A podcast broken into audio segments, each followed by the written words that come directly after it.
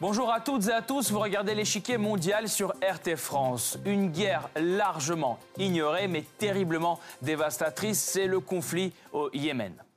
Les populations civiles sont les otages de rivalités politiques internes et des ambitions régionales de l'Arabie saoudite, de l'Iran et des Émirats arabes unis. Les négociations entre le gouvernement et les rebelles n'ont jamais abouti. Les discussions ont été rompues.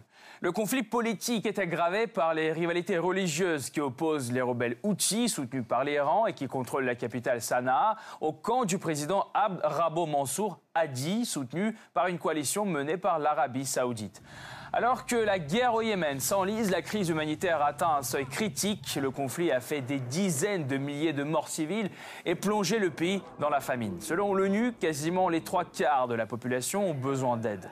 Quel rôle les puissances régionales jouent-elles dans la tragédie yéménite? Qu'est-ce qui empêche la communauté internationale d'intervenir?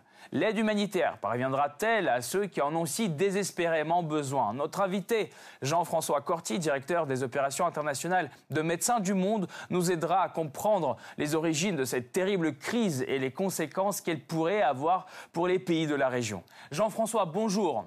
Bonjour. Pensez-vous que le Yémen soit totalement condamné?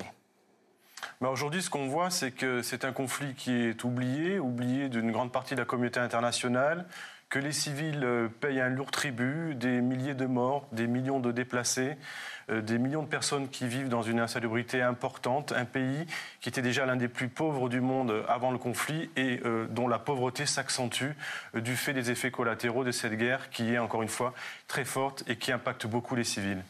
Merci, on approfondira tout à l'heure ensemble.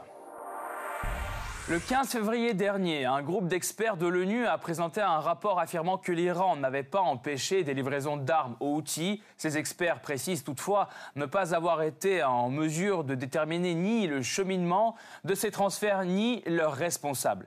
Mais les États-Unis, la France, l'Allemagne et le Royaume-Uni ont vite accusé Téhéran d'apporter une aide militaire aux outils malgré les résolutions du Conseil de sécurité de l'ONU. Nous appelons l'Iran à cesser immédiatement toutes ces activités qui violeraient l'embargo sur les armes de l'ONU décrété en 2015. Londres a même soumis au Conseil de sécurité une résolution dénonçant l'Iran, mais a dû faire face au veto russe. Nous ne pouvons être d'accord avec ces conclusions non confirmées. Les données doivent être vérifiées et examinées par le comité sur les sanctions.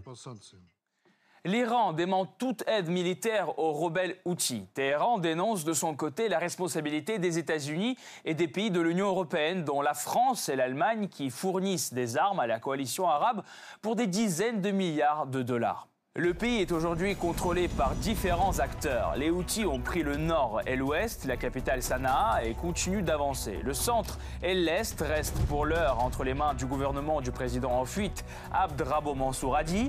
De larges pans de territoire sont sous l'influence de Al-Qaïda. Les Houthis sont soutenus diplomatiquement par l'Iran. Le gouvernement de Sanaa l'est par l'Arabie saoudite et sa coalition, mais d'anciens alliés lui ont tourné le dos, formant le Conseil de transition du Sud avec derrière eux les Émirats arabes unis. Abu Dhabi a en effet arme et finance ce mouvement qui lutte et contre les forces de Hadi et contre les Houthis. Leur objectif, l'indépendance du Yémen du Sud. Mais pourquoi les Émirats vont-ils contre les intérêts de leurs alliés en soutenant ces séparatistes? Contrôler le sud du Yémen signifie contrôler le détroit de Bab el-Mandeb. Pour les États pétroliers du Moyen-Orient, c'est un lieu stratégique par lequel passe 15% de tout le trafic mondial de pétrole. Pour l'heure, Abu Dhabi et Riyad choisissent de temporiser et d'éviter un conflit ouvert. Ils appellent les séparatistes et le gouvernement à s'entendre et se concentrer sur la lutte contre les Houthis. Il faut remonter à 2004 pour comprendre les origines du conflit yéménite. Les habitants chiites, qui constituent le tiers de la population du pays, se révoltent contre le pouvoir sunnite. Ils demandent le rétablissement du statut d'autonomie dont ils bénéficiaient avant 1962 dans la partie septentrionale du pays. Cette insurrection est dirigée par le mouvement Ansar Allah, fondé par Hussein Alouti. Ce dernier est tué en septembre 2004 par l'armée gouvernementale, mais son frère, Abdul Malik Alouti, lui succède rapidement. Aujourd'hui, après cette agression injustifiée et brutale, après ce ciblage scandaleux, misérables, criminels et injustifiés des Houthis, après avoir siégé, affamé, tué 24 Yéménites, le peuple est plus que jamais déterminé à lutter pour lui-même. La révolte embrase le nord du pays et dure cinq ans. En 2009, le gouvernement yéménite repousse les insurgés avec l'aide militaire de l'Arabie saoudite. Les Houthis sont forcés d'accepter une trêve en 2010. Mais dès 2011, le printemps arabe touche à son tour le Yémen. La chute du président Ali Abdallah Saleh, au pouvoir depuis plus de 30 ans, et le chaos suscité par la révolution permet aux Houthis de reconstituer leurs forces et de prendre le contrôle de plusieurs provinces dans le nord. Ali Abdallah Saleh est alors remplacé par son vice-président, Abd Rabo Mansour Hadi. Mais comme Saleh aimait à le dire, gouverner le Yémen, c'est comme danser sur des têtes de serpents. Hadi échoue à réconcilier plusieurs groupes tribaux opérant dans le pays et n'obtient pas la reconnaissance des Houthis. Nous, les citoyens, ne sommes liés à aucun accord conclu sur la menace de violence des milices qui ont pris la tête de l'armée, de l'État et des institutions gouvernementales. Les Houthis lancent une offensive contre le président en 2014 et obtiennent un soutien inattendu, celui de l'ancien président Saleh. Vers la fin de l'année, ils s'emparent de Sanaa, la capitale. En janvier 2015, ils envahissent le palais présidentiel et forcent Hadi à fuir en Arabie saoudite laissant le pouvoir entre les mains des Houthis. Riyad enrage, ne voulant pas voir son influence diminuer. Mohamed Ben Salman, alors ministre saoudien de la Défense, met alors en place une coalition militaire arabe et s'engage dans la guerre contre les Houthis. Après trois ans de guerre, les conditions de vie au Yémen sont littéralement catastrophiques. Les hôpitaux, les écoles, quasiment toutes les infrastructures ont été détruites. Selon l'ONU, le Yémen est confronté à la pire crise humanitaire de notre époque. Sur 28 millions de Yéménites, plus de 22 millions ont besoin d'aide humanitaire urgente. Près de 8,4 millions souffrent de la famine et il y a plus de 3 millions de déplacés à l'intérieur du pays. L'épidémie de choléra touche 1,1 million de personnes. En février est venue s'ajouter la diphtérie, signalée au Yémen pour la première fois depuis 1982. Selon l'UNICEF, un enfant yéménite meurt toutes les 10 minutes. Des dizaines d'organisations humanitaires et agences de l'ONU tentent de venir en aide aux Yéménites avec difficulté. En effet, l'Arabie saoudite et ses alliés maintiennent un blocus maritime et terrestre sur le Yémen. L'objectif, couper le ravitaillement des Houthis. Seul l'aéroport de Sanaa et le port de Houdeida restent ouverts, mais uniquement pour l'aide humanitaire.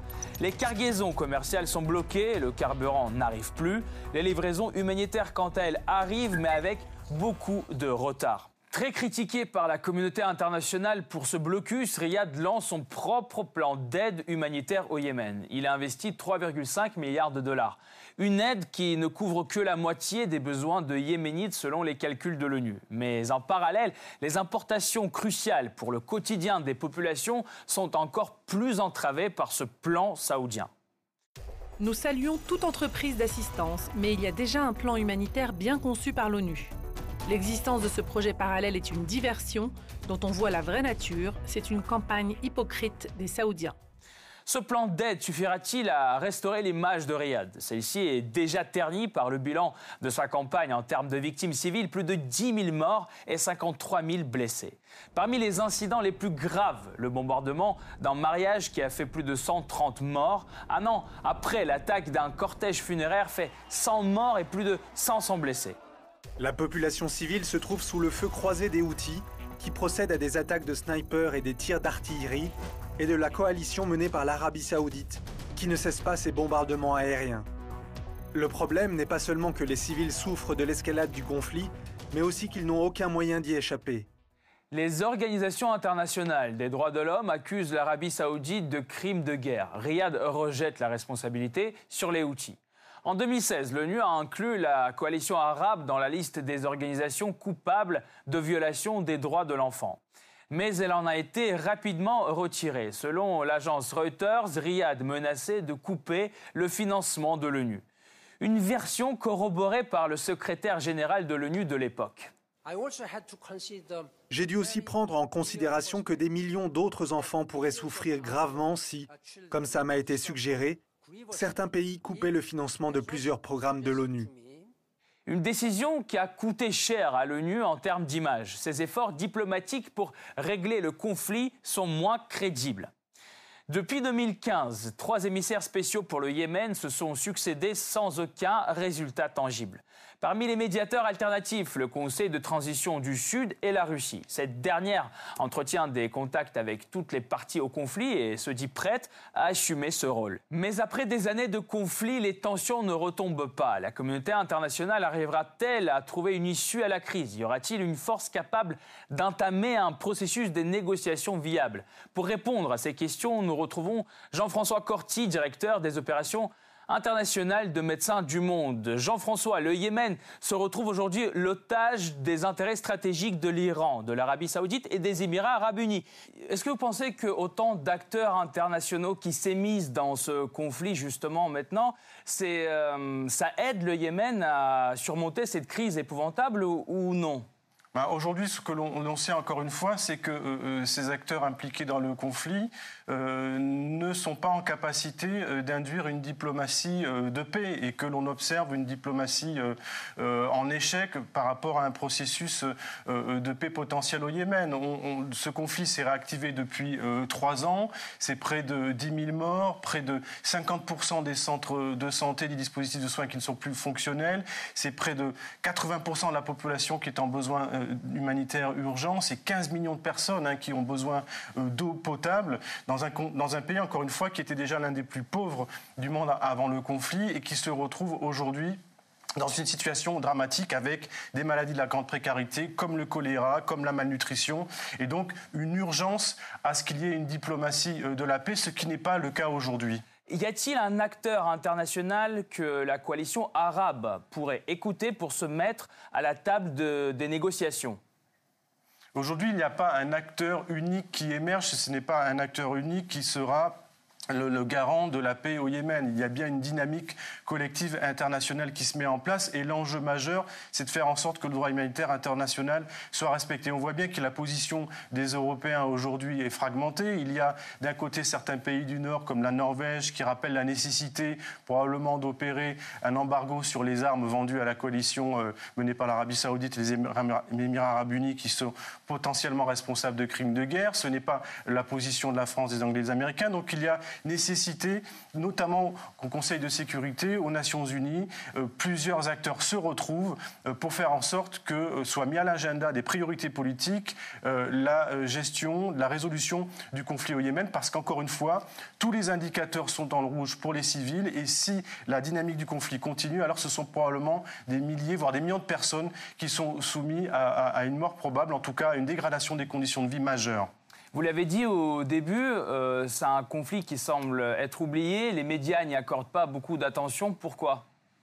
Alors probablement parce que c'est un conflit euh, éloigné, parce que euh, il y a probablement aussi, de mon point de vue, une volonté politique euh, de certains acteurs européens, dont la France, de ne pas en parler plus que ça, parce que euh, nos diplomaties ont fait le choix de soutenir une coalition qui est passible de, crimes de guerre, du fait notamment de des effets collatéraux du blocus, qu'il y a aussi des accords économiques importants, dont les questions de vente d'armes qui sont mis en avant, dans un contexte où le droit humanitaire international n'est pas forcément euh. Donc euh, il n'y a pas beaucoup de discussions dans les instances, on va dire, démocratiques euh, qui permettent aux citoyens français de pouvoir avoir plus d'informations sur les choix de notre diplomatie en, termes de soutien de tel ou tel pays dans un contexte de guerre. Merci beaucoup d'avoir apporté votre éclairage. Je rappelle, Jean-François Corti, directeur des opérations internationales de Médecins du Monde, était avec nous aujourd'hui. Merci.